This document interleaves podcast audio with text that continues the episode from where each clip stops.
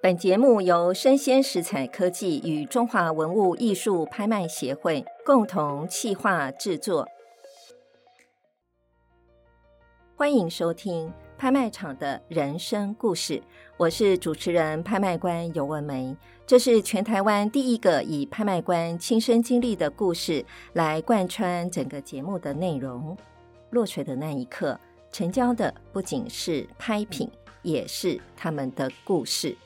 那么，非常感谢各位听众的支持啊！我们拍卖场的人生故事呢，进行到了第五季了啊。其实第五季前面两周我们已经播了两集了。听众如果说有追踪我们这个节目的话，你会发现哦我们第五季的规划啊，其实我们就会锁定在这些的主题呢，他们是在艺术品拍卖会当中常出现的拍品。可是呢，他们并不是艺术品啊。最近呢，我也来观察到啊，二零二三年南投世界茶叶博览会在十月份呢举办哈、好像做的蛮热闹的哦。因为我自己本身啊也是南投县人啊， 所以对于家乡的事啊，我也是呃非常非常的关注啊。那、就看到说，哎，这个里面有一些资料啊，他就讲到说，譬如像我们南投县的茶叶种植面积啊，是占全台湾的百分之五十三啊。对于南投来讲，其实茶叶是非常重要的一个绿色健康产业啦。我们也有一句话，他说：“一杯饮品世界香啊，一夜闻名啊，台湾茶。所以可见呢，这个台湾茶其实在这个中国的这个茶饮的文化里面啊，其实也有非常重要的一个地位啊。所以今天呢，大家就都知道了，我为什么要做这样的开场呢？因为呢，今天我们就要来谈一谈啊，这个茶叶，尤其呢，我们的锁定啊，就来谈台湾茶。那我就一直在想，台湾茶我要找谁来讲这个主题呢？这一位呢，今天邀请到的来宾啊，蔡龙泉蔡总经理啊，蔡总呢，过去来讲，他说是五代啊，都是茶人，都是种茶，他本身也是在茶树底下长大的。可是呢，他在学校的时候呢，念的是工程土木啊，那一直到他出社会在工作，也是在建设公司啊。但是因为呢，他茶农对于茶的这个基因啊，真的非常的深厚哈，五代的基因累积起来啊，所以呢，他除了对于建筑啊、建设土木，他有非常专精之外啊，他同时也是呃传世贡茶院的总经理啊。在这里呢，呃，我郑重邀请我们蔡总跟各位听众朋友打个招呼好吗？谢谢谢谢，哎，吴眠小姐啊，各位听众大家好。其实呢，我看了你的资历啊，我就觉得说非常的好奇啊。你从工程师，然后呢又发挥到你原来你种茶五代的这样子的一个家传哈。你们家五代了，那等于说是从清朝的时候就开始种茶了，一直到台湾。是要不要聊聊这个你家族的故事？刚好也代表了台湾的茶的一个发展历史啊。哎，好的好的。从我祖先来哈，到嗯我这一代是五代，嗯，那住的地方也都是同一个地方啊，嗯那个都是山坡地嘛哈，文山区嘛，哎对不对？山区，嗯所以大概就是这一百多年来，大概都是做茶叶。嗯，那茶叶的发展哦，我们如果从他们脉络来看的话，是早期整个台湾其实是没什么马路的，哦，所以它靠的都是海运跟河运。是所以台湾的发展最早期的海运，大概都是从所谓的石门、三支、嗯淡水，对哦，这边沿路而上。对，嘿，那所以一直发展到整个文山区、海山区，嗯然后一直往中部发展。嗯大概它的脉络方式，因为它靠河运。嗯，那我家就是其实就在新店溪最上游、最上游的沿岸、哦啊，所以产的茶也是靠新店溪沿路下来。那一般是我们来讲，这个茶大概都会在大稻城左右那边集结，嗯那哼，再往世界各国去，或者是往大陆去。是那那时候大概比较有名的茶商，现在都还在，大概就是像有记茶行啦，嗯嗯或者是华泰茶行这样子。哦。那我们长期跟他们大家基本上啊都有一定程度的互那动你，是在茶树下长大的是孩子啊、是这个小时候，当然嗯在茶树下这个生活啊，嗯。呃，有没有什么特别有趣的故事呢？非常好奇 是是是是，嗯对因为哈、那个真的是在茶树下长大。为什么这样讲？就是说，以前的人就是你小孩子多，对，父母要去采茶，不能不工作啊。嗯，那采茶小孩子怎么办？怎么办？他就是你，当你很小的时候，他就把它放在篮子里，哦然，后就挑挑挑，然后挑到山上，就把它放在相思树下或茶树下，因为是有太阳嘛。啊，哦，那就要采一采看一看，采一采看一看嗯哼这样子。嗯哼那我们就在这样的状况之下长大你的。你也是在篮子里面， 对对对对， 然所后以我树们底下所以我们那时候的天空大概就是可以看到几种，因为它像相思树也是茶叶本身的相关产业，哦，是吗？嘿因为它要生火，嗯要哦炭焙是是是，所以我们大概那时候大概就是看到除了茶树之外，大概会有桂花树，对因为它要做香片之类的，，对啊，或会有七里香，，对然后会有相思树，是，啊，当然茶树也是无可避免，所有看到的东西都是可利用的相关的茶嗯叶环境这样子。那这个作为一个茶农的孩子哦，是你觉得在求学过程当中嗯跟一般的同学有没有什么不一样啊？诶，当然就是说，在乡下小孩的体力特别好啦，那特别 特别爱玩啦哈。嗯，那当然就是说跟茶叶也有关，就是说诶在我们这个茶叶过程当中，也不是只有我，每个人大概都是这个样子、嗯哦。就是说，从你开始会活动，嗯大概就是乡下劳动力的一部分，嗯，不管男嗯，生女生，嗯所以体力特特别好体力特别好，而且一定要参与工作。哦那，参与工作就是茶叶的工作，对这样子。那我们大概就是说最精密的，刚才对啊、呃我们也在讲，就是说，哎，这个茶叶不是个艺术，是其实某种程度可能算是个艺术，嗯，就说你要让到它最顶级的那的这些嗯技术，譬如说我能够得到特等，是而且每次都得特等。嗯它一定有它的技术，甚至艺术的部分。嗯但我们小时候是没有这个参与的。我嗯们小时候大概就是说帮忙采摘啊，比方树比较小颗，你就去采，哦，采多少所以要算多少帮助家里了然哦，后回来就是晒青。嗯哦，哼，然后像这个好的茶都要经过浪青的过程，然后嗯我们参与浪青，嗯然后在杀青完以后的揉捻，我们就帮忙去揉捻、揉捻、揉捻，然后就是一个比较辛苦的工作，这样是子。，？不过听说好像茶农的孩子拍照的时候都很耍帅，是不是？ 手都必须要插口袋，这是怎么回事呢 是是呃是是是，因为早期的茶叶的揉捻过程呢、啊，都是用人力的。嗯那人力的就是有小孩子要跳上去揉捻、腾揉捻，嗯，然后在揉捻的过程上是一个往下哈、那对个半球形的一个揉捻的器具。是那揉捻的过程当中，它会散出来，散出来以后，它揉捻效果就没有了，它就变成黄片一样，就是对没有办法。所以小孩子都必须要搭配，把这茶叶就往内拨，往内拨，往内拨。让机器能揉捻得到。对对，它一个一次揉捻下来，大概比如说是七八分钟，嗯那你就要七八分钟，嗯那再是七八分钟。嗯那我们一般来讲，大概小孩子大概没有什么在念书的啦，啊大概都要到差不多晚上十一点。哎嗯，都要帮助家里嘛。对对哦对，对。然后因为茶本身有茶碱，嗯还有很多的茶多酚，嗯所以它会粘在我们的手上，嗯， 那手就好像被茶染一样。哦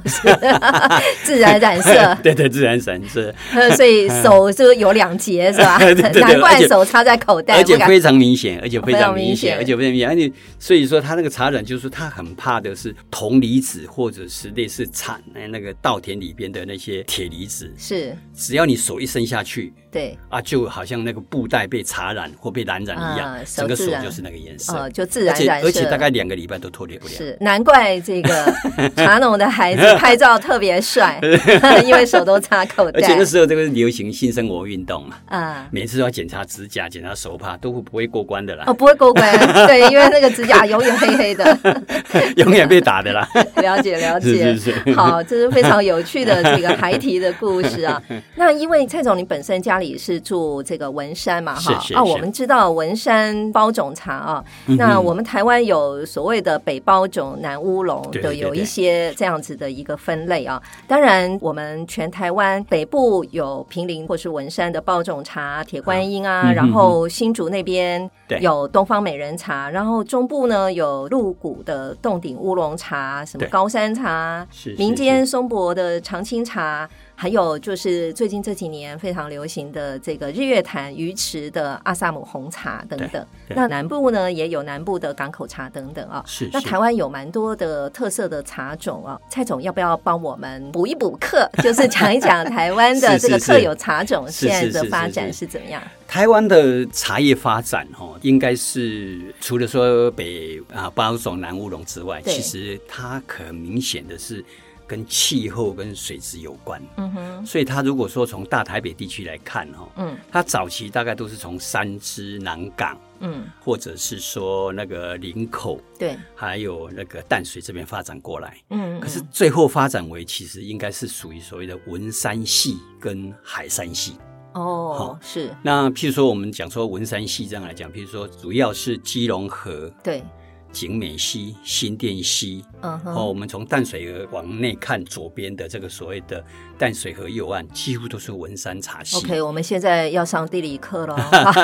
蔡总开始帮我们讲台湾地理。好，来继续。但是右边的话，哈、嗯我们从三峡，包括龙潭， 嗯，包括龟山，是包括关西，对包括往下发展的北浦，对，这些东西其实后来它其实一开始都是文山包种，都是包种啊，不一定是文山包种。哦，但是都包种。可是，它后来会发酵程度越来越重，嗯大概都变成类似铁观音跟洪水乌龙，嗯尤其像在龙潭现在这个所谓的洪水乌龙还非常发达。嗯那洪水乌龙里边，它如果很细柴，嗯，又被茶叶咬到，就变成是东方美人茶。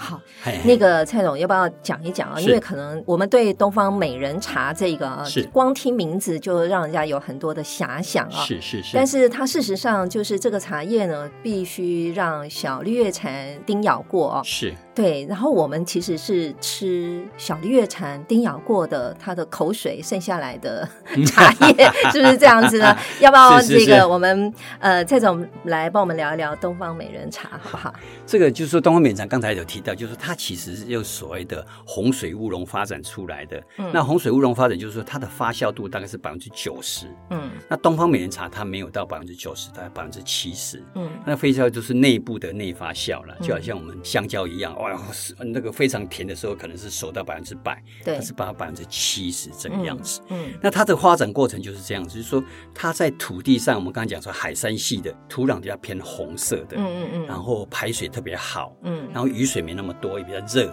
这个东分是很适合发展洪水乌龙，后来发展为东方美人茶的。是是那是东方美人茶它早期发展并不是清新大漠，嗯一开始叫做天空种，是台湾的特有种的一个茶树，嘿嘿嘿。嘿嘿然后后来才发展为清新大漠，是嘿嘿。那所以它这个清新大漠就是当我们绿叶蝉咬它以后，对它的水路就会改变，所以它变得会特别小，然后它芽成熟度会特别高。哦啊，那这种东西来做就会特别的好，是是嘿嘿是特别的好，嘿嘿，所以东方美人茶其实它是受到这个虫的叮咬啊，是反而可以呈现它不同的风貌啊。是，东方美人茶这个名字啊是怎么来的？蔡总知道吗？呃，东方美人茶在民国大概九十三年之前，大概没有人这样讲，嗯，大概都弄是红得都是讲嘛碰红得，要不然就讲翻庄乌龙，哈哦，嘿，是大概是这样的情形。是那因为大家后来有参与这个所谓的茶叶评比的比赛，大家觉得应该要给它一个好名字，所以开嗯始溯源，说，哎，它这个茶到底是怎么来的？哦，原来是他当时都有去参加英国的比赛，嗯那那比赛得到很好的奖，他说啊，这个西方人觉得说啊，他是东方美人，嗯嗯所以我们就嗯哎、用这样的方式来把它推广，哎、嗯效果还还蛮好的啊还蛮不错的。哎、嗯啊，那时候还有请大学去设计啊、东方美人茶 logo 是哦，像譬如说苗栗啊，嗯所以在民国九十三年左右啊，嗯开始有去针对它的品牌啊各方面有去推广这样子。 OK 嘿 嘿嘿那蔡总，您现在在那个传世贡茶院嘛，哈，是所以说实在的，当然，我相信你也有很多就是找茶的故事啊。嗯嗯嗯嗯 嗯就是哎，像这些好茶，你都是怎么找的？因为当然我们知道，就是台湾有一个非常特别评茶的一个机制，就是比赛茶哦、是是那是比是赛茶到底是在比什么呢？那这对个对对跟你对找茶的故事有没有相关？对对对，茶叶的比赛大概分为两类啦，嗯一种是早期从日据时期一直下来就是技术比赛，嗯，那这些人真的会选出制茶的艺术家或者是制茶的高手。哦，哦，我当年有参加，但是没有得 奖啊，所没有以，所以这个技术比赛其实就是嘿讲这个烘焙的这个手法啦、过程你怎么掌握啊，是指这个吗？他们是呃以前都是拿那个平林的茶，嗯，现在可能都拿南投哪一个地方的茶，是就说茶都大家都一样，哦，原料一样，原料完全一嗯样，时间也一样。比如说我今天现在就给你一个人十斤，我忘记几斤了，然嗯后哼十斤或者是四斤，嗯哼，然后八个小时或者十个小时的时候我就收件，哦哎，然后来比赛说啊到底茶哪一个最好啊哦，？因为来茶的来源是最好的，所以一样好，那技术就定胜负这样子。哦，那那另到时候评比的时候是比什么呢？譬如像评审，他泡出来的茶，他是要比什么呢？哎，它一般来讲就是凭我们的滋味哦哦，所以譬如说有偏苦涩、嗯偏酸哦，嗯就这或者是说它可能的胶质比较多，特别的甘甜滑润，嗯还有香气。嗯，当然也看它的成色，是各种茶品，它有定出学者认为它应该的着重的比例嗯啊、哦，就好像人家在那调韵律一 样，我不同的评比这样子啊，是是哎没错没错是是是是对是然后就是，譬如像说，刚刚有提到，就是像比赛茶哦，嗯哼我们比赛茶，我知道常常我们在购买茶的时候，他就会特别讲说，哇，这个是特等奖，这个是头等奖啊是，然后是是这个是什么二等奖、三等奖，什么梅花几朵梅花，是是这个是中间它到底他们之间这个奖项的差异是在哪里？早期是就是好像运动赛一样，它是属于冠军、亚军、嗯殿军，嗯然后再就是优良。那现在不是，现在是平等，所以他会设定说啊，特等就只有一个人，嗯，特等只有一名，但是头等他可能会分说，头等那可能占了百分之十，那就是这四个人。这哦，假10%假设假设是说有一百名来参加，那我就对拼前面百分之十，那就是十名头等。对对对对对对嗯对，所以嗯譬如说我们讲说，譬如洞顶乌龙茶，它有五千个，嗯，那应该头等它有分头一头二，这样应该算起来的话，一百个。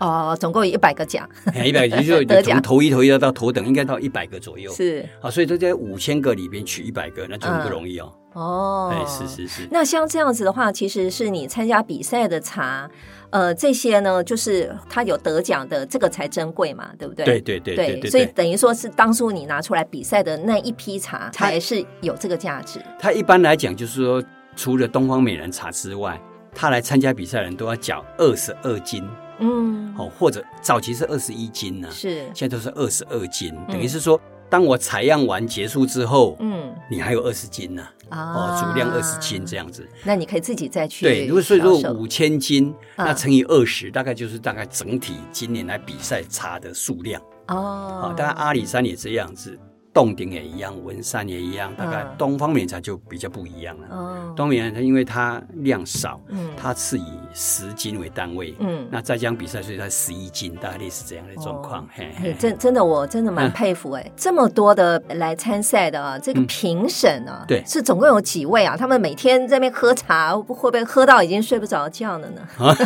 肯定会，肯定会。早期这个评比的哦，都是台大、中兴农学院这些人，啊那，现在大家基本上都是茶改厂的人来。哦，茶改厂，嘿嘿嘿茶改嗯，厂也是我们这个政府的一个哎政府单位单嘛，哈哎。大部分都是是这些人来帮我们评比。嗯哼哎哎嗯哼哎是，好，所以刚刚蔡总，其实你有讲到说，哎呀，那个我们同一批茶叶，然后呢，交由不同的制茶师，是然后他们来展现自己的技术啊。是那台湾有哪些有名的制茶师？他们有没有什么样特别的一个表现，让大家在这个业界是非常认可他的呢？哦，这茶师呃很多人都蛮有名，我们可能要把它分类了好好哈。好，譬如说包种茶，那大概譬如说我们现在目前大概还很活跃，还蛮有名的，像平林的农会理事，像王成义呀、嗯，或者苏文松这些都有。那嗯像洞顶，像陈洪安呐、是哦，毛冲富啊，嗯我觉得都都很厉害，都很厉害。哎，那嗯再早期一点点，现在已经可能没有茶品了。大概比如说陈阿俏啊，嗯嗯那陈阿俏是必须要谈一下，就是说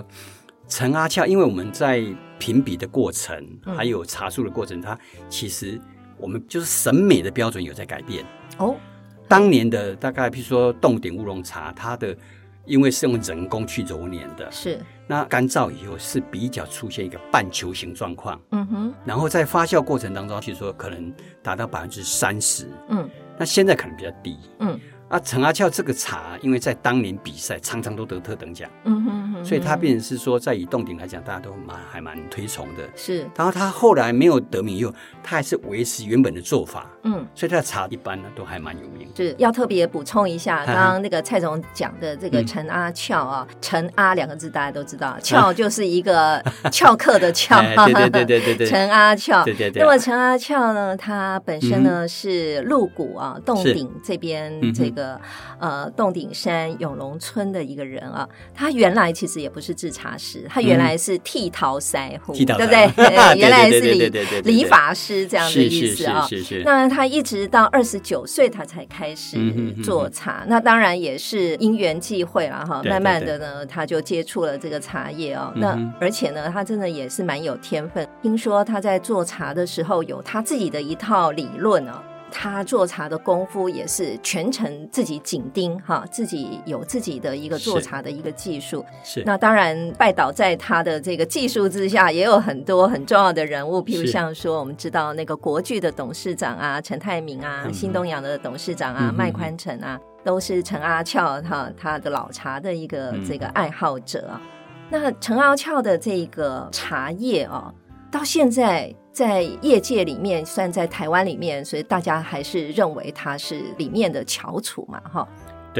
它算是一个老派的翘楚。老派的翘楚，对对是，对，就是说以他的茶叶现在比赛能不能得奖不太知道，它是属于巅峰时期，譬如说民国嗯六十年到八十年这期间是一个非常翘楚的茶品，对对嘿嘿嘿那个讲到这儿啊，我就特别要讲一下啊，就是说，在今年的春拍嘛，在台湾就有三月份的时候，有一家拍卖公司，他就从陈阳基金会的旧厂里面呢，他就征集了陈阿俏的明清茶叶，嗯哼，然后它这个茶叶呢，听说它的包装还是非常非常的这个完美哦。嗯那从起拍，它就设定是五十万，它是一斤嘛，一斤一斤是50现在是六百克嘛啊、哦，嗯哼，五十、万起拍。是，然后经过了呃很激烈的竞争，听说大概时间长达八分钟的一个竞争，最后呢两百万落锤啊！嗯哼，听说这个也是创下台湾老茶的新的里程碑啊！是是对，是蔡 总 是，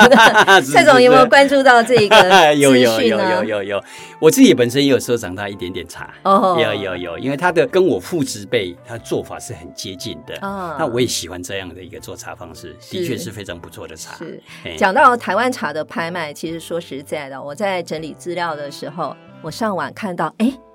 竟然我自己呢曾经拍过的拍场啊，也有列在那个记录里面哦。就是有一个资料是百万茶经崛起的一个趋势啊。那二零一四年呢，有东方美人茶，然后正式进入了艺术品拍卖会啊。最后呢，是一斤三十六万落锤啊！哎，其实那一场就是我主持的，而且那一场呢，其实来源呢也是跟这个蔡总这边有关 啊。蔡总要不要回忆一下这一段呢？对不对？是是是是是，啊对 非常谢谢非常谢谢，因为我们公司本身就是很早就有在收集东方美人茶，是，而且刚才所提到的，就是说包括哪一个人制茶，我们都非常专精。嗯哼所以刚才有提到说有名的茶人呢、嗯东方美人茶有名的茶人大概有三四位啊哈，啊，最有名的大概是徐耀良，嗯好、那江兆轩，嗯哦，然后杨瑞荣，嗯哦，这些东西我们都很熟，而嗯且他们每个人的手，就是说制茶的技术都不太一样。哦，那我们客观来讲，如果以东方美人茶来讲，他们应该可以达到所谓接近艺术等级啦，嗯哼，因为差一点点，它的味道就出不来。是，而且你要在这么多一千多个人的比赛里面拿到第一名，是不简单的。嗯，所以，我们提出来拍拍评也是都是很赞的。对我真的哎是是是非常荣幸哦，哎刚好二零一四年那一场是的拍卖会就是由我主锤的哈。 感谢然后，感谢对，对对，其实那时候呢，我对蔡总呢其实是有一点认识又不太认识，是然后我就想说，哎，